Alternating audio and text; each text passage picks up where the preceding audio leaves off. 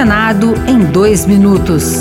Eu sou Rosângela Tejo e você ouve agora as principais notícias do Senado Federal desta quinta-feira. Chegou ao Congresso a proposta de lei orçamentária para o ano que vem. O texto prevê um crescimento econômico de 2,3% e inflação de 3,3%.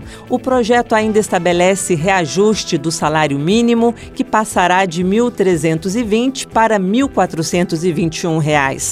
A equipe econômica prevê que em 2024 o país não terá déficit, já que vai gastar o que arrecadar. Mas ao citar o rombo acumulado do ano de 78 bilhões, o senador Oriovisto Guimarães, do Podemos do Paraná, alertou que o governo está contando com receitas inexistentes. Então eu acho que é tudo assim um, um desejo do ministro. Ele quer que isso aconteça, mas só a prática vai mostrar se ele vai conseguir déficit zero. Os senadores Plínio Valério, do PSDB do Amazonas, Márcio Bitar, do União do Acre e Chico Rodrigues, do PSB de Roraima, integrantes da CPI das ONGs, fizeram diligência externa no município São Gabriel da Cachoeira, no Amazonas.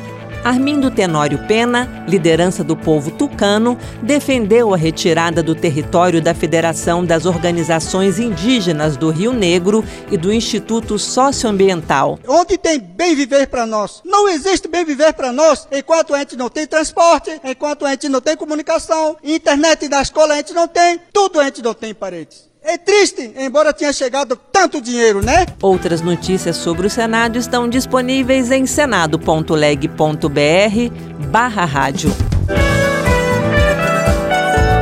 Senado em dois minutos. Uma produção Rádio Senado.